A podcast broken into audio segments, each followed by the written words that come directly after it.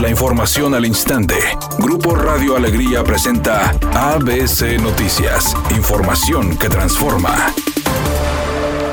Directores de hospitales públicos y privados de Nuevo León expusieron sus preocupaciones con respecto a la pandemia de COVID, señalando que la ocupación hospitalaria se incrementa cuando los nosocomios se encuentran al límite de su capacidad. De acuerdo con los especialistas, no solo es necesaria la reconversión de camas, habilitándolas para recibir a los convalecientes, ya que se requiere capacitación de personal especializado. Por su parte, Manuel de la O, secretario de Salud en el Estado, explicó que empezarán a trasladar enfermos de COVID a hospitales que se encuentran fuera del área metropolitana de Monterrey cuando su condición lo permita.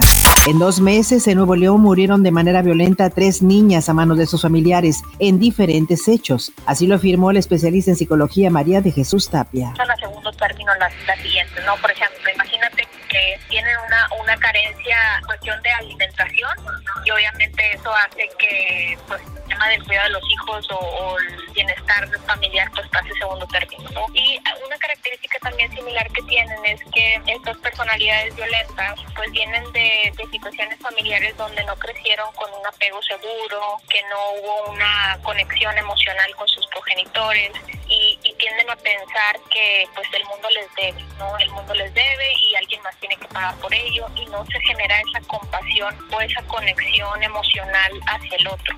Entonces, cuando estas personas pues crean un ambiente, un hogar, tienden a repetir esos patrones. Pero ¿qué pasa cuando vuelven a una segunda relación de matrimonio y no se logra dar una conexión emocional con los propios hijos, pues muchísimo menos con hijos de otras parejas? Y también existe mucho este tema de los celos, de la cuestión de la pertenencia, de sentir que la pareja tiene que ser solamente mía.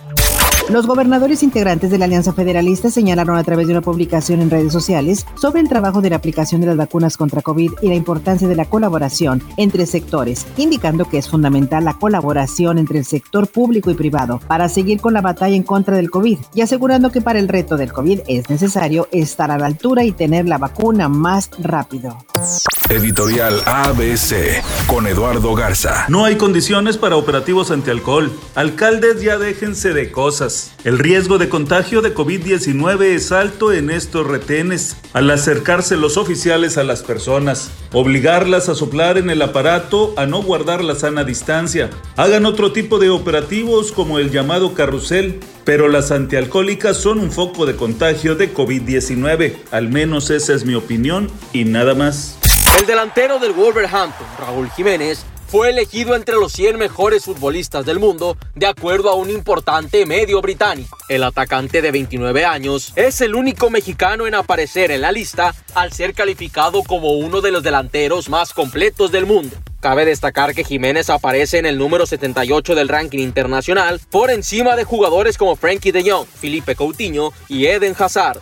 Todo está listo para que mañana por la noche se estrene el nuevo sencillo de Alejandra Guzmán, que tal parece se llamará El lado oscuro. La rockera dijo que está feliz de sorprender en esta temporada a sus seguidores, porque es un tema que planeó con mucho cariño y que la regresa a sus orígenes.